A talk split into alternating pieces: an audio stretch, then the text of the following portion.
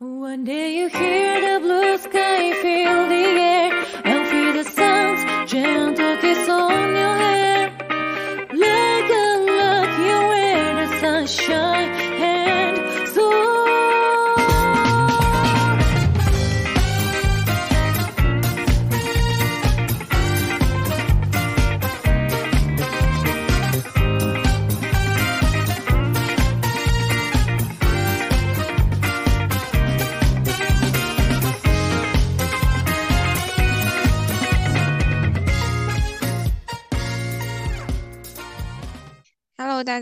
欢迎来到留下看看，我是三三。我是小谢，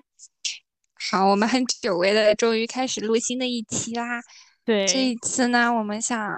嗯出一个新的系列，叫做看见女性。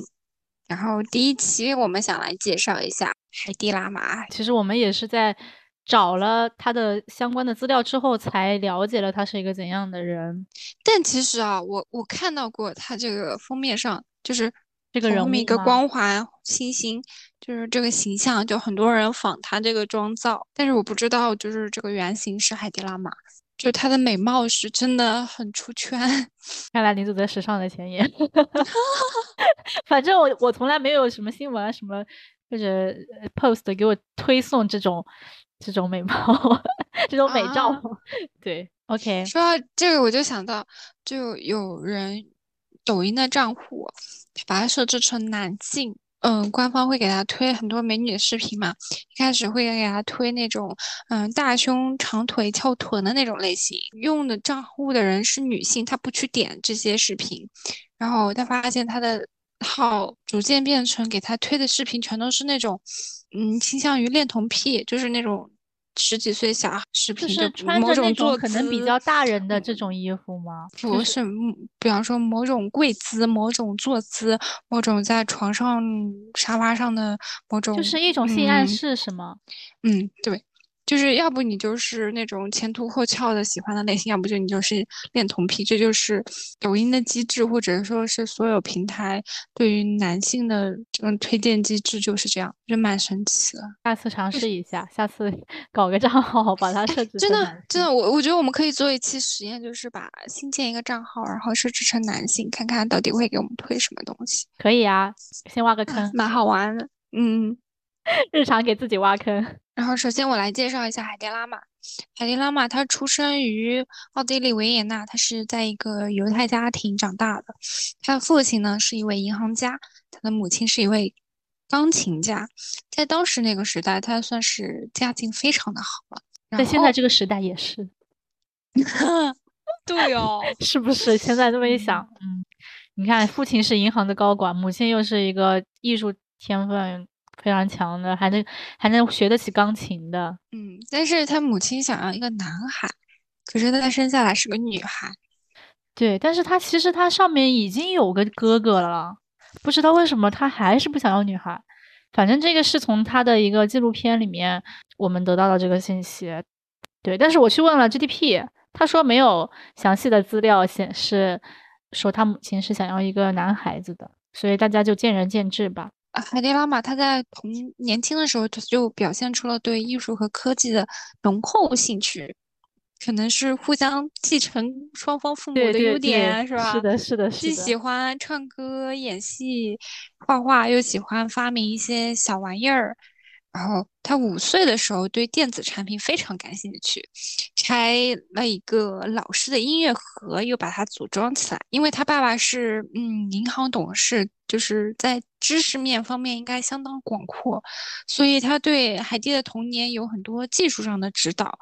比如说他会给他讲有轨电车的原理啊之类的。我觉得好高深啊！我现在都不知道有轨电车的原理是什么。就无法想象到底是多大，就是得多知识渊博才能给孩子讲这些。讲这些东西，我我今天在地铁上的时候，对面就是一个爸爸，然后一个妈妈带着两个小孩，然后那个爸爸对大了的孩子在那边拿了一瓶水，就这样的矿泉水在介绍。呃，地铁一开，然后水不是有晃动什么的嘛，他就在给孩子讲加速度是什么。那孩子估计还上小学，给他讲加速度是！什么。现在，然后你说这个，我想起了现在编程不是非常的流行吗？嗯嗯嗯，对，少儿编程吗？你说这一块？对对对，就是像编程，在我们大学才能接触到的东西，他们现在小学、幼儿园就能接触到了。但也不是啊，我高一的时候，我们班就有男的，他自己在研究这些东西啊。嗯，但是也比较少数，可能现在我觉得比较广吧，现在都都能作为一个兴趣班儿了。嗯，是我们那时候这个行业并没有那么发达。然后呢，我不是有一个，就是我们有一个同学，不是去了国际学校教书嘛，对吧？他跟我说的嗯是，因为国际学校是要去用英语教学的嘛，嗯他他教的是生物专业，然后他对于生物专业的很多专有名词其实都要从现学。对，然后他说对于很多的单词，学生反应都比他还要快。对，然后他感觉很挫败，你知道吗？嗯，就是自己学了那么多年，还不如高中的学生。对对对，反正现在就是水平也不一样，然后卷的程度也不一样。嗯，OK。然后我们继续回到海蒂拉玛。前面我们说到是他母亲一直想要个男孩儿，就让我联想到我今天去美甲店，然后美甲那个小姐姐，她是他们家是有六个孩子，她作为老大，我冒昧问一下，那个姐姐她大概是多少年龄左右？我们估算一下吧，她大儿子十二岁，他二十岁生的孩子，嗯，那他现在就是三十来岁，对吧？出头啊三十，对。跟我们年龄相差也不大。他说他有一个十二岁的儿子的时候，我已经傻了。后来又知道他有两个儿子的时候，我就，唉，感叹一下。然后回归到他的家庭，他自己的父母是有六个孩子，他作为老大是个女孩子。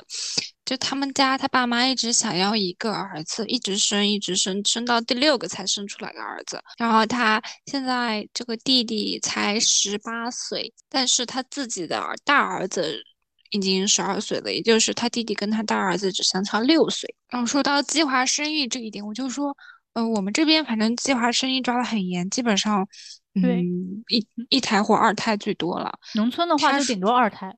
对然后他说他们爸妈那时候也逃，就是怀孕的时候就逃到外地去，然后出生了再回来。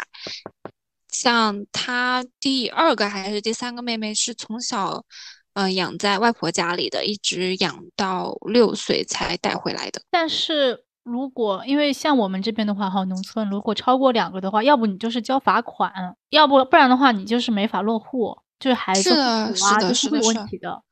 就他是贵州人嘛，所以我就觉得，嗯、那边好像没有抓的那么严。还挺难想象的，说有六个孩子，而且是就是并不是说我们的奶奶那一辈有六个孩子，说我们妈妈那一辈生六个孩子，我还挺震惊的。对啊，他三十二岁，就算他三十二岁，他弟十八岁，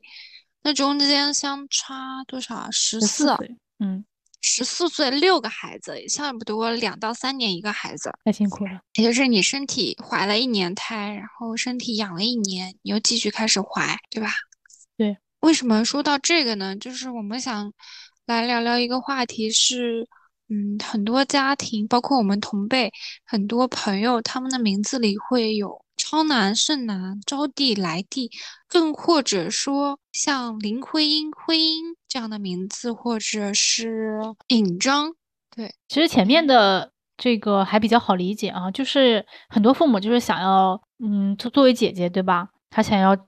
这个姐姐呢能够招来一个弟弟，想要第嗯二胎再生个弟弟，就很比较好理解，叫做什么招弟来弟，什么剩男、超男。只是想，就说这种家庭呢，他想要个男的，肯定是寄所谓的希望于男的，希望、他有很好的发展。但是，比方说今天这个做美甲的这个姐姐，他们家，她说她弟很早就不读书了，很早就在打工了，所以很多时候父母好像在这样的社会环境下，他只是想要有一个儿子而已。我就这么说吧，父母的期待和现实呢，并不是都是一致的。他肯定想要孩子好，但是孩子最后长成什么样，不是想要他们想要怎么样就能怎么样。而且生六个孩子，富贵人家也就算了，这有钱的人家也就算了，那对于就一般的家庭来说，其实是一个挺大的一个负担的。你把孩子养大这件事情，其实就已经需要付出很多的金钱啊、精力了。你要再想把但很多时候，像在他们这样的环境下，只是给口饭吃啊。对呀、所以我的意思就是，他既然已经花出去了，比如说五分之四的钱在养孩子身上，那他可能这五分之一的钱能够或者精力能够把这个孩子培养好。像像尹章，它来源于弄璋之喜啊，弄璋之喜的意思是说，古人把璋给男孩玩儿，希望他有玉一样的品德，当然是祝贺别人家生了个男孩儿。呃，从表面看，我觉得很难看出来。对，关键是我比较震惊的是，因为这个话题前段时间上热搜了，然后点开来看底下评论，评论说小 S 这也是比较火的一个嗯娱乐圈的人物了。他说小 S 以前跟妈妈参加过一档综艺。然后聊到说，小 S 的小名叫做婷婷，女字旁那个婷，这个婷婷呢是小 S 的爷爷给起的，他的意思呢是想要他妈停下生女儿，然后生出一个男孩来。我震惊了，因为我身边有很多都是有这个婷在名字里面的生，而且这个婷婷我一直都以为是亭亭玉立的意思。对 对对吧？就是跟大家一贯的想法是。相悖的，然后另外我们还在在在公安部互联网政务平政务服务这个平台上面统计了一些数据，分别统计了李、王、张、刘、陈五大姓氏下面超男和招娣这两个名字的女性数量，截止五月十六号。李、王、张、刘、陈五个姓氏下，超男这个名字的数量是四千两百八十八，而招娣则是一万五千九百零三，还是蛮多的。这个是全国的政务平台，对不对？同样也反映，就是说有非常多的家庭，他们只想要一个男孩儿。对，就是这种重男轻女的思想观念非常的深入人心。呃，不，现在不是这个，不是地域黑啊，就是我们查到的是在广东。的一个县城里面有三十个人，里面就有十二个类似于招娣这样的一个名字，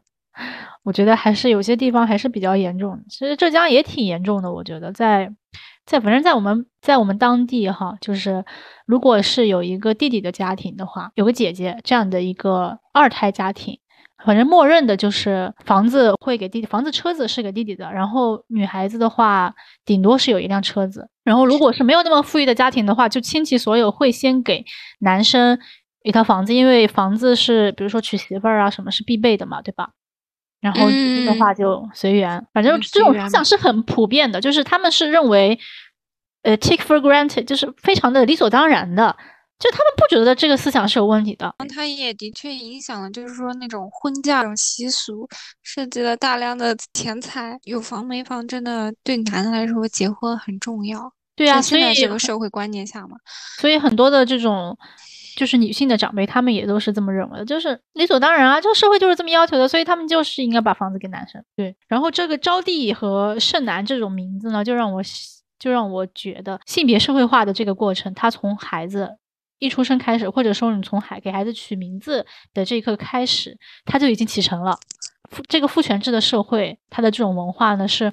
我觉得是非常的广泛和可怕的。它的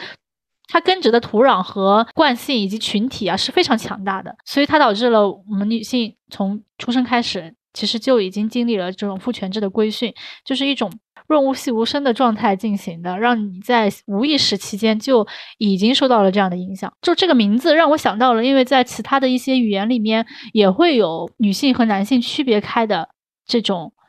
体现性别的这样的一些词汇。就比如说在《看不见的女性》这本书里面有提到过一些语言的陷阱，只要你不加说明，它其实就是指的男性的这种思维定式。在英文里面有一个。单词叫就是代表的人的叫 man，它又代表人，它又代表的是男性。其实你在说的 man 这个词的时候，很多人并不会考虑到整个人类群体，他只是他脑海里浮现出来的第一印象就是男性。对，所以其实这个也是在中文的语境里也是啊，他们就是第三人称的时候，借指一群人的时候，他用的是单人旁的他们。对，就是比如说一群女性里面，只要有一个男的出现，这个他就得变成单人旁的他。是的，对。而且，比如说像在法语里面哈，是有一些阳性词和阴性词之分的。虽然我没有学过法语，但是我大概也知道有这种呃语法规则，词就是那种词性的这种规则哈。他在《看不见的女性》这本书里面做了一个实验，要求参与者去画出他们当他们听到科学家这个词的时候，画出他们脑海里科学家的形象。然后绝大部分的人呢，都把这个形象画成是男的。很多词女性的词汇其实也都是男性词汇的变体啦，就是这单词也很多吧，就是比如像呃 waiter，然后 waitress，对不对？这种词就是从男性里面变过来的嘛。然后就给我们传递的意思就好像，好女性只是一个男性的偏移，就是男性才是绝对的，然后女性呢，就是因为她不那么男性，所以她才是女性，就是她是女性我我我想到一个设定，就是呃，在那个基督教里，就说女性是男性身上一根肋骨变演变而成的，就好像女的只是男的的一部分，男的才是主体主导，对吧？我之前还有？听说过这样的一种言论，就是因为男性的染色体不是 XY 嘛，女性染色体是 XX，在很很久以前，就是可能在中世纪或者那个时候，很多人都是认为女性是不完整的，因为他们没有 Y 染色体，他们他们很多人都觉得他们女性都算不上人，就是从这个角度来啊看，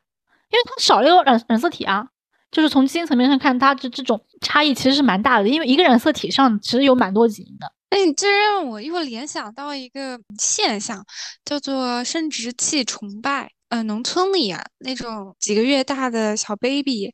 他会被农村的妇女围观他的小鸡鸡，不能理解，你不能理解是为什么呢？我我我突是因为自己没有这种东西，所以就觉得非常的呃神圣吗是？因为他是个男的，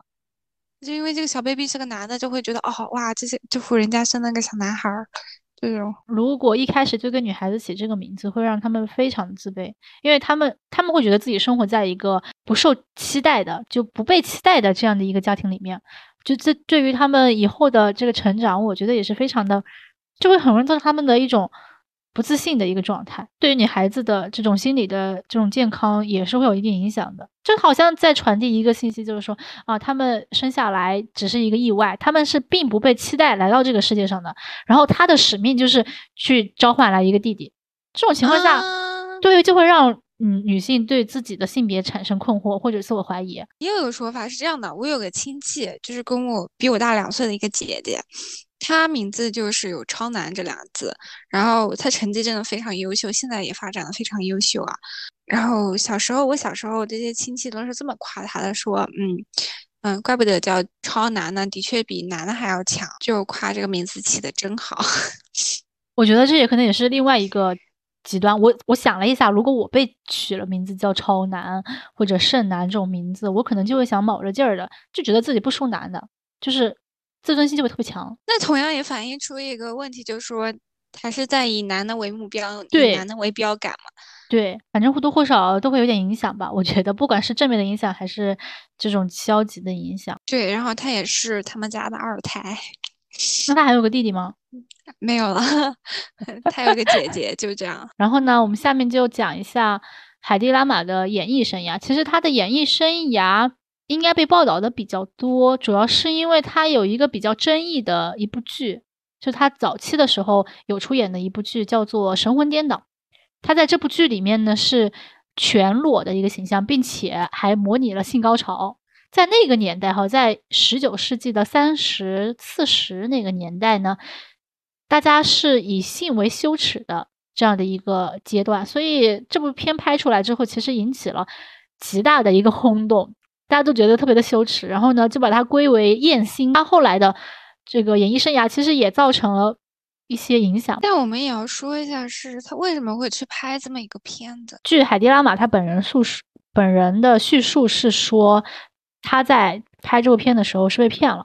因为他以为他扮演的是一个年轻的音乐家，然后他觉得嗯这个形象非常符合自己的才能和兴趣，因为他从小也就是能歌善舞的这样的一个类型。但是呢，这个导演他只是为了利用海蒂拉玛的一个演技和美貌，他想要让这部片变得更加的大胆和暴露，然后来吸引这个票房票房嘛。嗯，对，所以他在这里面才会有一些镜头是这么大胆和裸露的。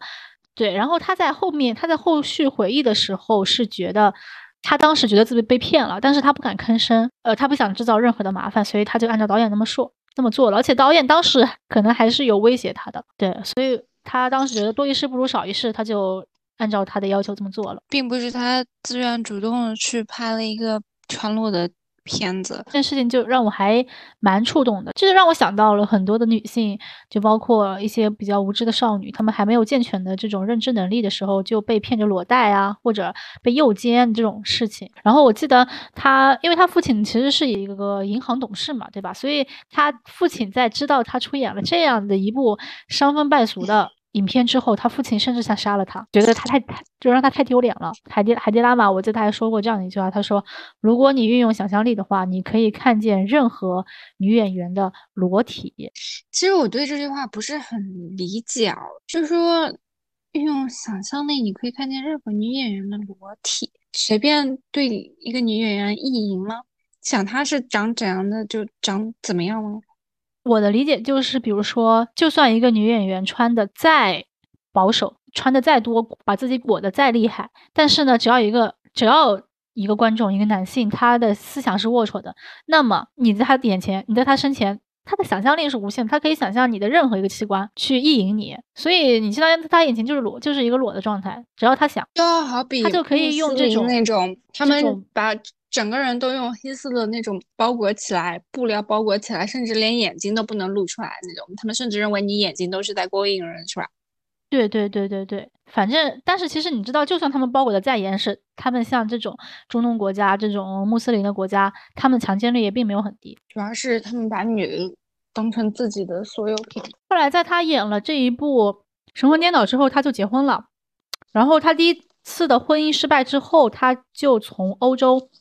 奥地利去了美国好莱坞，当了好莱坞的明星。但是他这个过程其实也比较坎坷了，因为你知道，当时从很多的这种经纪人从奥地利都是以低价把他们收购过来，然后再卖到跟黑奴一样，收购对，收购过来，然后再卖到美国，就是赚这种差价。其实他们的演员的工资并不是特别高的，并且他在好莱坞其实他的事业并没有很大的突破，因为他实在太太漂亮了，长得，所以导致大家。并不是很看重他的演技，大家选他来参演的原因，就是因为他长得好看，就跟花瓶一样，放那儿就让人赏心悦目。所以他的电影作品其实出圈的并不是很多，但是他的很多的美照是非常出圈的。然后很多人就评价他，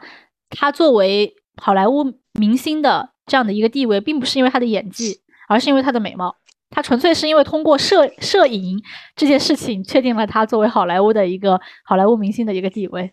精致的花瓶，对，虽然大家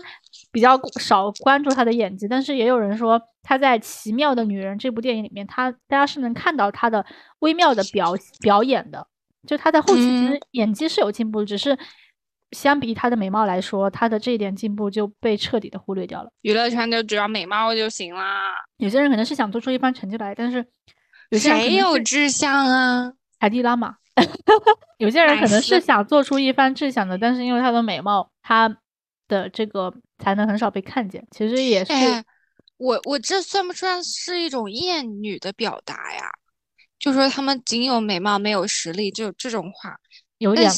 或者你可以说是对于一个行业的刻板印象吧。最近看到一句话，就是每个人身上都有厌女的一方面。是啊，但是这个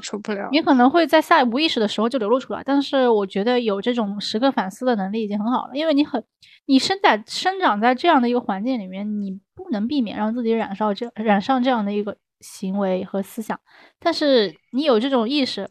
就已经是个进步了。嗯，因为我当其实我去听海马星球他们的播客的时候，他们也说自己就是会下意有时候下意识的会流露出这种。厌女的这种想法，就会评价那些女的啊，怎么着怎么着，但是就是需要一个过程去 correct。其实海蒂她在好莱坞的经纪人那边，他签订了好几年的合同，但是他基本上他想接的角色都不是公司想让他接的角色，他的公司只是把他当做花瓶。其实，在好莱坞的职场中，哈，女性其实也是过得比较 struggle 的一个境地，因为女性。好莱坞女性女演员，她的薪资水平远远是低于同期的这个男演员的，并且由于当时因为她是从欧洲买过来的，然后被贩卖到、被出售到美国，所以她其实是有一些奴隶制度的那种合约存在的，就是不是很有利于他们自己的利益。对，而且你知道，就是在好莱坞那些女演员，她们不只是在好莱坞啦，其实不只是在他们那个年代，包括现在的这个当代女演员或者女主持人，她们要付出的时间也是比男性要多得多的。他们因为他们要早起，很早两三个小时去化妆间，他们要化妆更加精致、更加复杂的这种妆容、衣服啊，包括这个头饰啊，对，所以在这一方面来看，女性是。女性演员是要比男性演员付出的更多，而且获得酬劳更少的。其实这也体现了这种刻板印象了，因为这些导演都是觉得女性是只有在外表上充满吸引力和魅力，才能叫做一个女性的成功。对于女性来说，也是一个不太公平的要求和一刻板印象吧。然后从小谢讲的这一块儿，嗯，海蒂拉玛她的职业发展，其实我们可以引申到现代。就我们当下职业女性的困境，或者是她发展中很难突破的一个点，女性比男性要更难升职，或者说他们的薪水会更低，他们有更多的升职困境，怀孕生孩子需要更多的时间来照顾家庭，等等等等。另一方面，他们又很难很难去提出，嗯，像加薪啊。升职这样的要求，所以总的来说呢，嗯，女性在职场上其实是处于更加不利的一个地位的。我记得有一本书叫做《向前一步》，它就是主要讲的女性在职场上的一些困境。然后这本书呢，它是 Facebook 的首席运营官，呃，桑德伯格写的。对，我不知道大家对桑德伯格了不了解，但是对于扎克伯格应该比较了解，他俩是夫妻的关系。呃，他。还有一个 TED 的演讲，一个 TED 的演讲，它的名字叫做《为什么女性领导者这么少》。这个演讲其实是蛮多年之前了，可能十几二十年前的一个演讲。那个时候其实就已经存在这些困境了。然后我看了一下这个演讲，发现其实现在的话，这些困境依旧还存在。在十几二十年之后的今天，这些困境并没有减少。桑德伯格他就提出了，呃，他观察到的一个现象，就是说。不管是在企业还是政府里面，他发现处于高管位置的女性都是占少数的。基本上，呃，综合所有的这个领域来说，大概是百分之十五这样的一个比例，并且他在一个美国的研究中发现，大概有三分之二男性高管他是有孩子，但是只有三分之一的女性高管有孩子，也就是女性晋升到高管这个职位，她要付出更多，不管是。对于不管是出于社会的要求，还是他自己本身的一个共情力来说，他自己都会投入比男性更多的时间在家庭上，所以他面临的负担是更大的。如果他有孩子的话，另外一点，他有提到说，女性通常会低估系统性的低估他们自身的能力，并且他举了一个我觉得比较有趣的一个例子哈，他说他和他在嗯欧洲留学的时候，他还有他的舍友卡利以及他的弟弟。参加了同一门选修课，叫做欧洲思想史。然后呢，他弟弟呢是医学生，可能比较忙哈，这是一个可能是一个原因哈。所以他对于这个欧洲思想史这一门课呢，并没有很上心。比如说，可能推荐了十二本的 reference book，但是他只读了其中一本。嗯，对。但是卡利呢，就他舍友卡利是非常的认真对待这门课的，他可能把所有的推荐书目都非常精细读了一遍。当他们参加同一晚的同一门的考试之后，出来之后问他们两个人考的怎么样，然后卡莉就会觉得自己考的不好，因为他遗漏了，他觉得自己遗漏了某一个非常重要的点。但是他弟弟就觉得我考的非常好，我就是这个班级里面考的最好的人。就是从这一点，其实我们就能看出，女性通常来说会对自己的能力，就是通常会低估自己的呃一个水平和能力，即使他们显然。是比男性要优秀的这样的一个状态。如果大家都有八分，女性会说自己只有六分，而男性会往十分夸。对，是的。所以，嗯，在职场上，可男性可能会更自信一些，更呃倾向于会去推销他们自己，因为他们觉得自己就是很棒。嗯。但是女性可能就会觉得啊，我们能力并没有那么强，所以他们包括在比如说提。跟 HR 去提要求的时候，提你的薪资的时候，女性并不是那么擅长讨价还价的，并不是有那种能力和优势去把自己的诉求去说出来。但是男性的话，他就是会非常明确的跟你交易，就是他就觉得自己值这个钱，就觉得自己值这个薪水、这个职位的。就就这个层面来看的话，女性其实也是处于劣势的一个地位，并且他还提到了男性通常会把事业成功的因素归于自己本身。他就觉得，如果你问一个男性为什么他会成功，他会觉得说我很棒，我很有天赋，我很努力。那如果你会去问一个女性，你问她，嗯，你成功的秘诀是什么？他们可能就会说啊，是因为公司造就了我，是因为整个集体、整个团队都非常的 competitive，非常的帮助他。对，他就很少会把这个原因归在自己身上，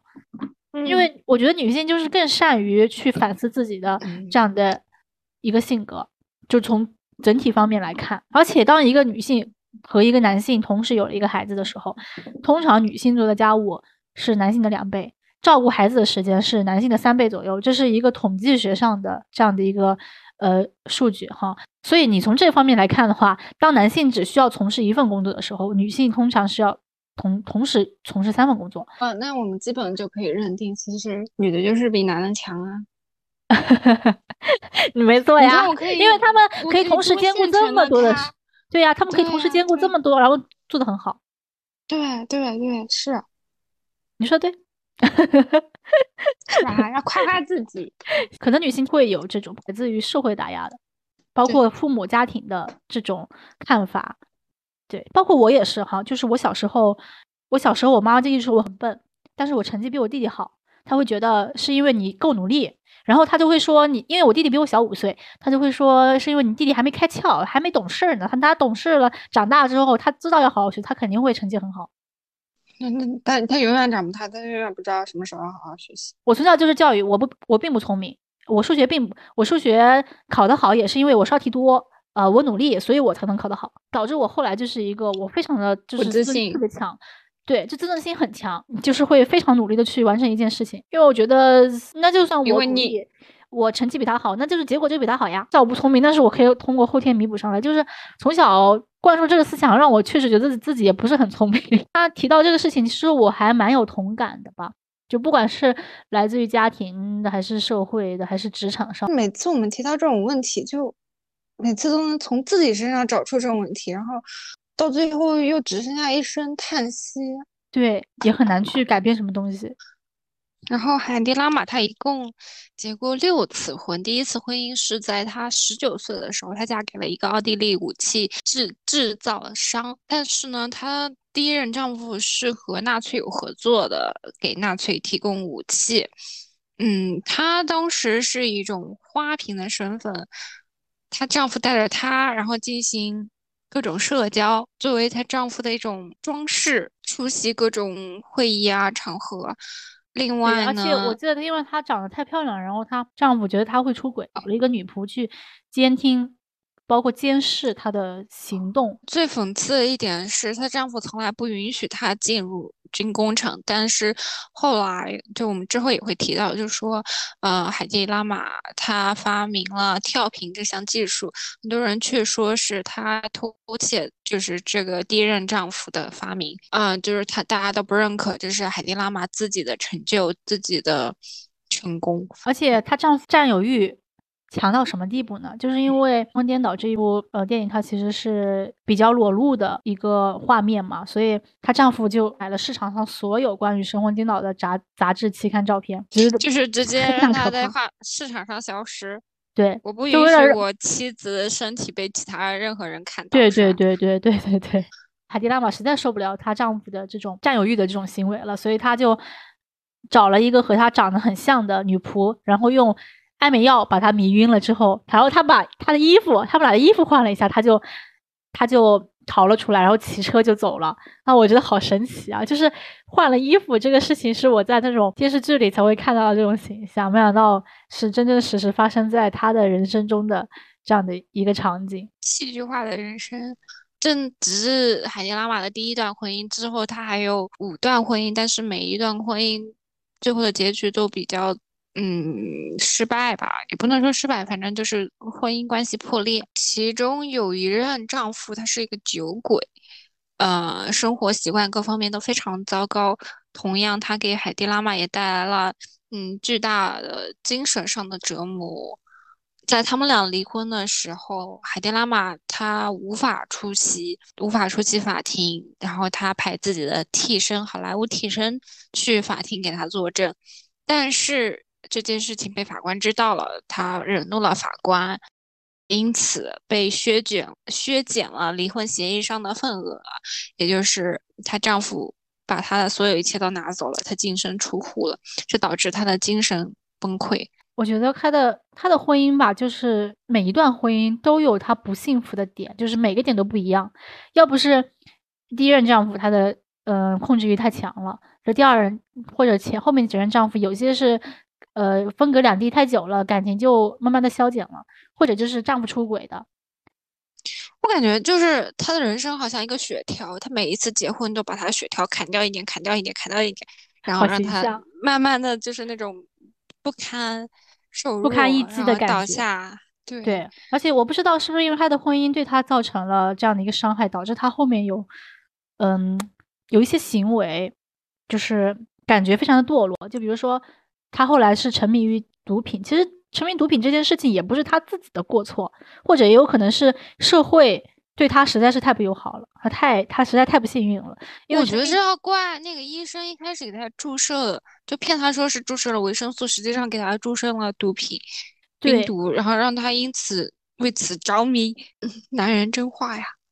包括他后面有一件特别轰动，当时特别轰动媒体的事情，是因为他有媒体拍到他在百货商场呃私藏商品，然后就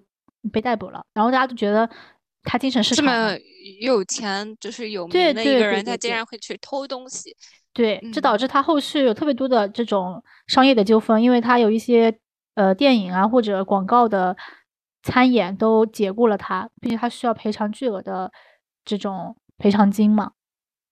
违违什么违约金之类的。对，但是我也从那个纪录片里面也有一些他的孩子们在对这件事情进行回忆的时候，就说是因为被诬告的。但是有很多人报道都说他是因为他精神失常了，所以做出这么怪异的行为，就试图让他 make sense。反正就后续有各种匪夷所思的这种现象发生，导致大家对于海蒂拉玛这个形象就更加的，本来对他形象就不是很好，觉得他是艳星啊，觉得他不入流，后来就对他的印象就更糟糕了。包括他后来还写了一本自传嘛，但是他嗯其实，呃，他的这个业务经理并不是想要真正的想要让他写一本自传记录他自己的人生，他其实还是想要找个噱头，让这本书大卖赚点钱，所以他就针对于《神魂颠倒》这部电影，让他展开了这种呃回忆和描述。讲到这里，基本上我们还都在聊她的演艺事业，或者说她的美貌。如果是只有这些的话，非常贫瘠的一生吧。她被世人过度夸赞美貌之后，导致她自己也非常在意这一块，就是她难以再接受衰老，导致她的美貌逐渐的消失的这个过程。所以她从四十多岁开始做整容手术，去为了去去掉她皮肤的皱纹。就还是那句话，就说永葆青春，她想让她的美貌永远停留着，并且当嗯时其实社会对她的压力也很大，因为一些新闻界对她的报道非常用词非常的残忍和直接，因为他觉得他们就说她很老很丑，然后你如果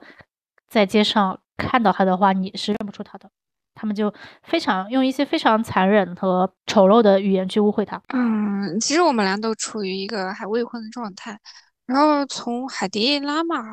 她这六段婚姻里得不出任何婚姻能带给女性的好处，然后我又想到之前在朋友圈看到呃这么一条信息吧，有一个人他从谈恋爱到结婚，他仅用了四十七天的时间，因为这条朋友圈吧，我去问了一个另一个已经结婚的朋友，我问他说，啊、是怎么走到结婚这一步的？他回答是，他是被推着，被父母推着，双方家长见面之后，父母推着他们俩，推着这对小情侣，一步步在他们不知不觉中就领了证，结了婚。所以我不太能理解大家为什么要结婚，或者结婚能带给我什么东西。最近网上有很多讨论，尤其是一些嗯女性博主，她们火了之后，他们会向大众介绍，呃，或者是展示她的恋爱生活、婚姻生活，这时候就评论区会有很多已经觉醒的 女性会会去说，呃，其实你喜欢你伴侣的这些特点。只是因为这些特点，它它其实更多的是女性的一种特质。你喜欢的可能只是你妈妈的一些身上的特点，然后恰好你的伴侣身上有了，比方说一些温柔啊、关怀啊、细腻的情感啊，给你感情的支持啊。大家认为一个好的男性伴侣，什么叫做好呢？就是他拥有这些特质。你说你需要的这些，嗯，温柔关怀、情感支持，你在女性朋友身上都能找到，你的朋友身上，就是另外的各种关系里，你都可以找到这种跟大海捞针一样，去一个男性身上寻找这些女性特有的特质。对对对对对，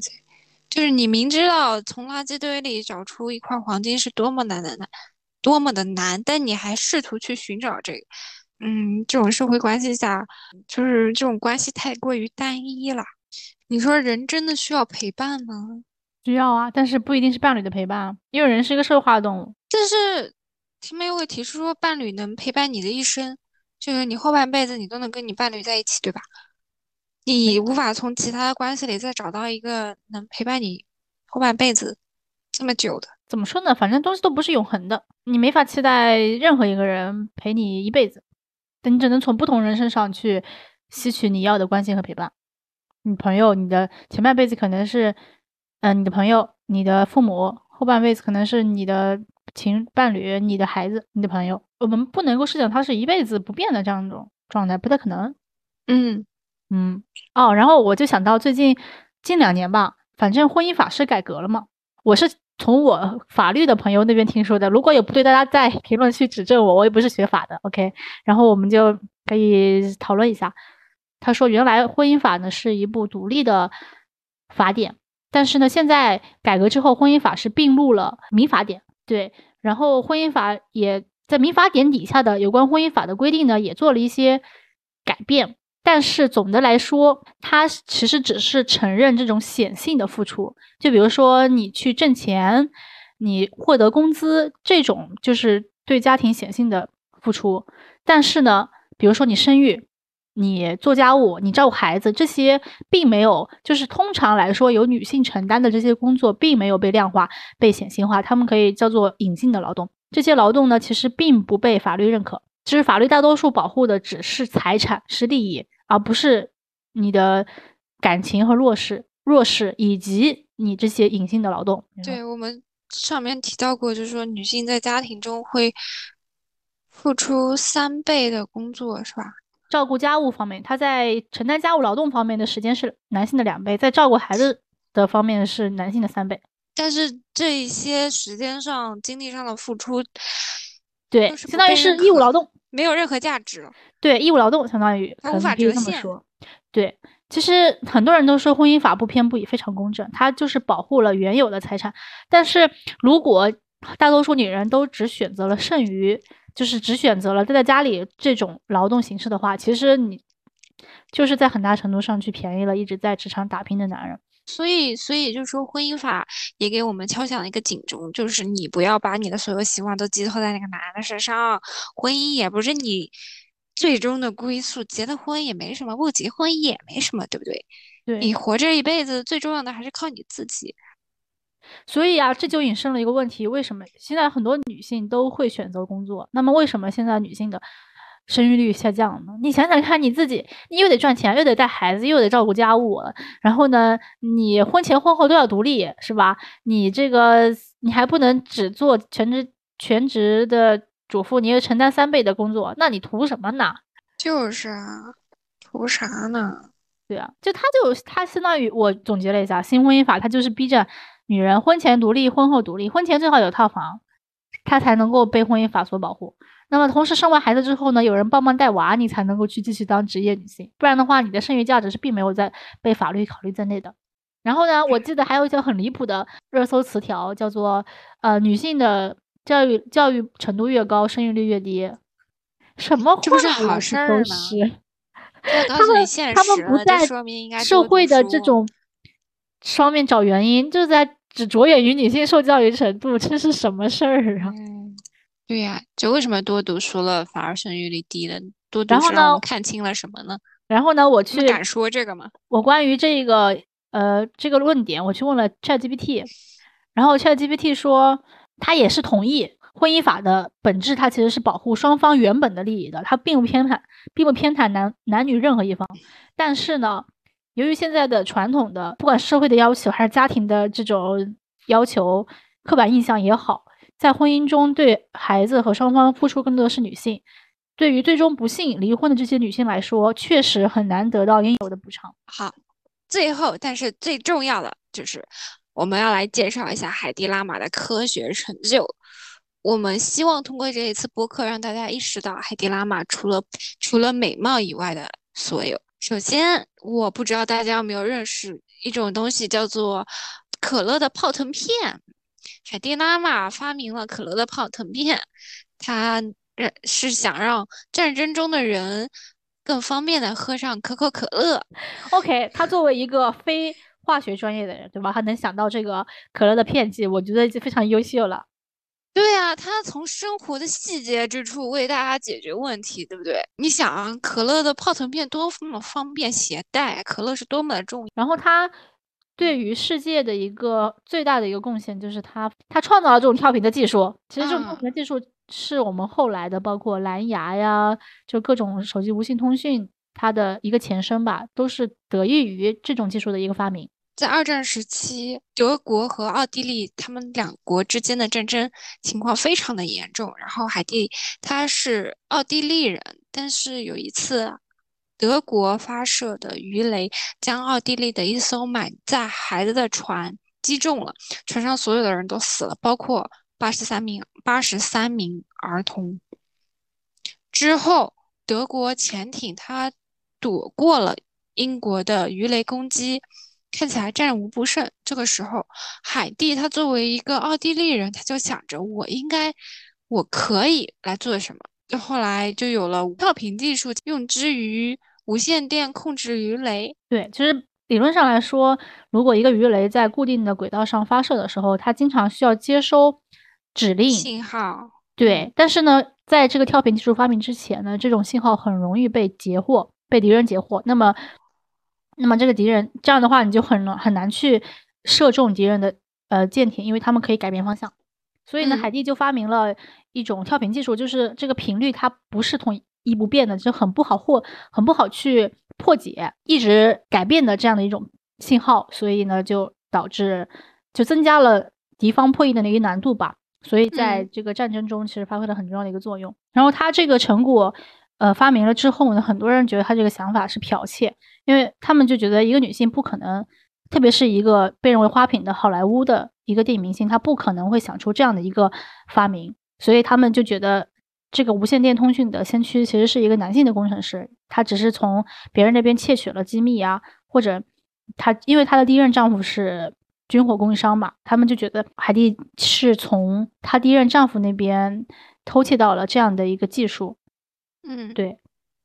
但其实从他遗留的手稿里面，我们可以看出，他这个想法其实是有迹可循的，是一点一点积累起来，并并且慢慢实现的。然后我记得他在后期的时候，他想把这个发明去，因为他当时已经去美国了嘛，所以他想把这个发明，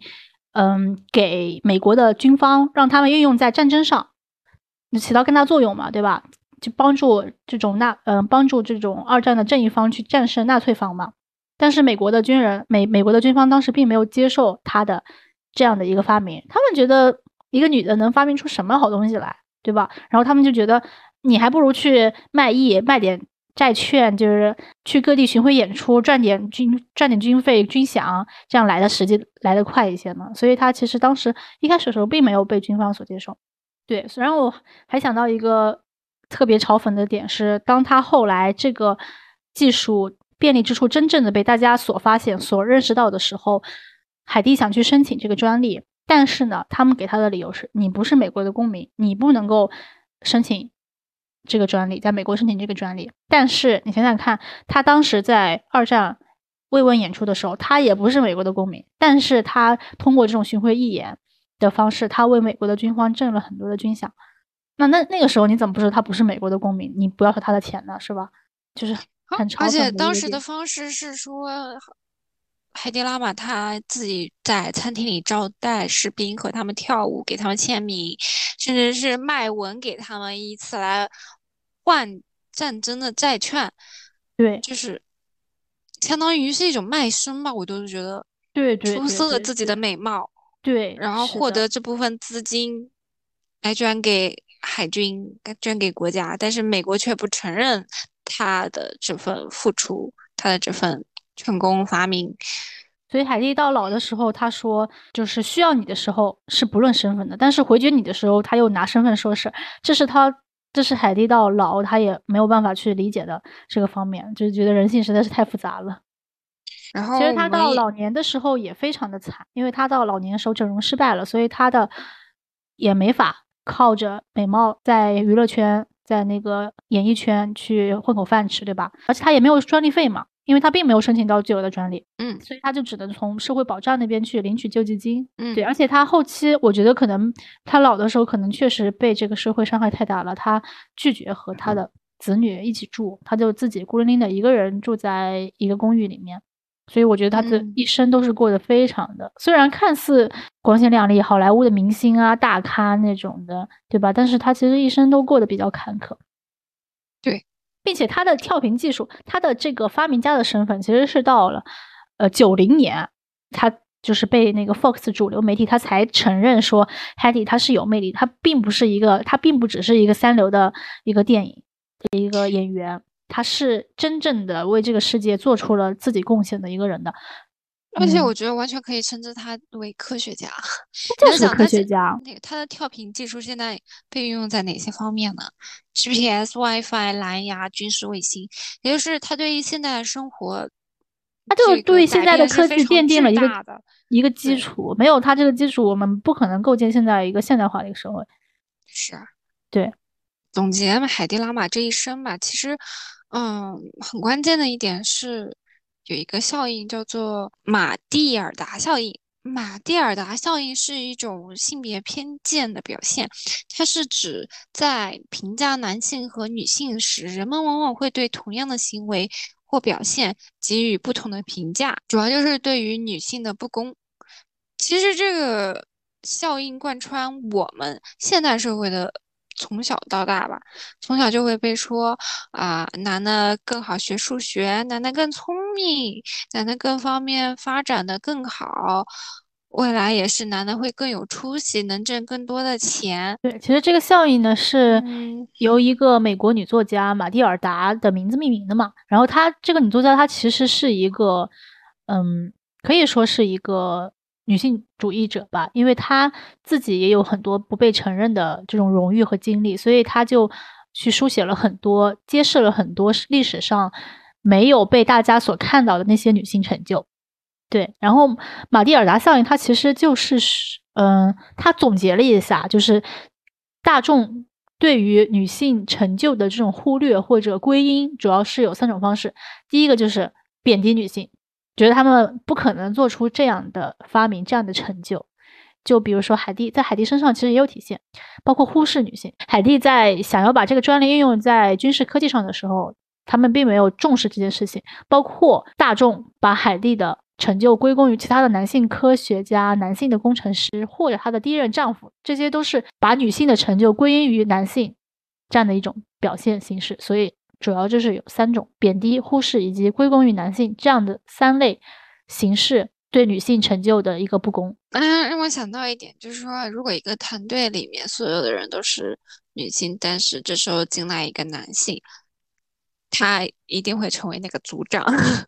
然后所有的功劳甚至都会归于这个男性，就蛮嘲讽的。但如果是一个女性进入一个是全都是男性的团队，这个女性往往她说话也不会得到重视，然后慢慢逐渐的就会被忽视，归到角落里去。嗯，然后比如说在工作场所里面，当男性非常自信和非常强势的时候，他们就会觉得是一个好的 leader，他是有能力的决策者和领导者。但是如果当女性表现出同样特质的时候，你就会觉得她就是大家都会觉得她比较刻薄，觉得她很难相处，过于强势，觉得就是他们期待女性身上的特质并不是嗯强势有能力的一个表现，他们可能就期待女性是吵架避孕的啊，温柔型的。就好像是男女的特质互调之后，女的往往会被贬低，而男的会被夸奖，是吧？而且我觉得很神奇的一件事，当女性身上有这些男性特质的时候，他们会觉得不好，觉得太难相处，过于强势。但是当女性身上有男性身上有女性的特质的时候，他们会觉得很温柔，觉得很很对细腻，就是就他会是被觉得他是是一个优点。就他们对调特质之后，就一个贬低，一个夸奖。好像男的什么都是好的，就又回到我们之前说到的那个，就是你，你觉得你男朋友好，但是身上的这些你所喜欢的特质，说不定就是女性身上所拥有的特质而已。你觉得你的你觉得身边的女性不好，她可能就是因为她身上的特质是男性的特质，比如说过于强啊，势。有道理，有道理，有道理。但是其实海蒂还是一个比较乐观的一个人了，我觉得可能是对于她的我觉得他不乐观，因为他四十多岁开，自从他开始整容，我就觉得他不是个乐观的人。但是我觉得他能活到最后，要是我的话，我今天这些可能就自杀了。他还能有勇气活下去，我觉得已经是很大的一个成功了。我觉得整个社会、整个环境对他都非常的恶劣，就是不友好。对，而且我记得他有说过这样的一段话，就是你当你花费多年建造的东西在一夜之间被摧毁的时候，你还是要选择去建造。当你把最好的东西给这个世界的时候，你的结果是，如果你的结果是被狠狠的揍一顿，但是不管怎么样，你还是要把最好的东西给这个世界。就是我觉得他的这个可能也是跟他小时候的教育是有关系的，因为他小时候生活的环境很富足，他精神物质都是很富足的，所以导致可能心态上也会不太一样。我觉得如果我的话，我就自杀了，传递负面情绪。哎，按你你你但凡把海蒂拉玛这一生套到一个男的身上，他势必后来后半辈子一定会大肆宣扬他自己的事业，发明家，发明家，对不对？肯定走的是另外一条道路了。他但凡是个男的，他都不会在发明刚出来的时候是就是不被认可。甚至说他在演艺圈会获得更大的成功，是吗？嗯，他的一开始他就不会因为被当做是三流的演员什么的就不被接纳，对吧？哦他的演绎也不会那么坎坷。你但凡把他哦按在一个男的身上，我觉得就他的所有的经历都不会成，他他所有的经历的基础就不会成立，是不是？活得真不容易啊！嗯，女的活得太难了，世界对你的太不公平了。Anyway，OK，Anyway，我们只是发发牢骚，我哈哈哈，能做的只是发牢骚。毕竟二十多年过去了，这个世界也没有什么变化，对于女性来说。希望未来会更好吧。希望就是越来这个环社会环境会对女性越来越友好。OK，以上就是看见女性的第一期内容，主要是介绍了海蒂拉玛的一生。希望大家记住的是她的发明技术。然后呢，下一期预告一下，下一期我们会出一期关于 ChatGPT 对于我们生活的影响，从我们个人的角度和经历来聊一聊这个技术吧。或者我们可以用 Chat GPT 来做一期播客，对，看。看我们能把 Chat GPT 怎么用用的好。OK，拜拜，那我们下期见吧，拜拜。下次见啦。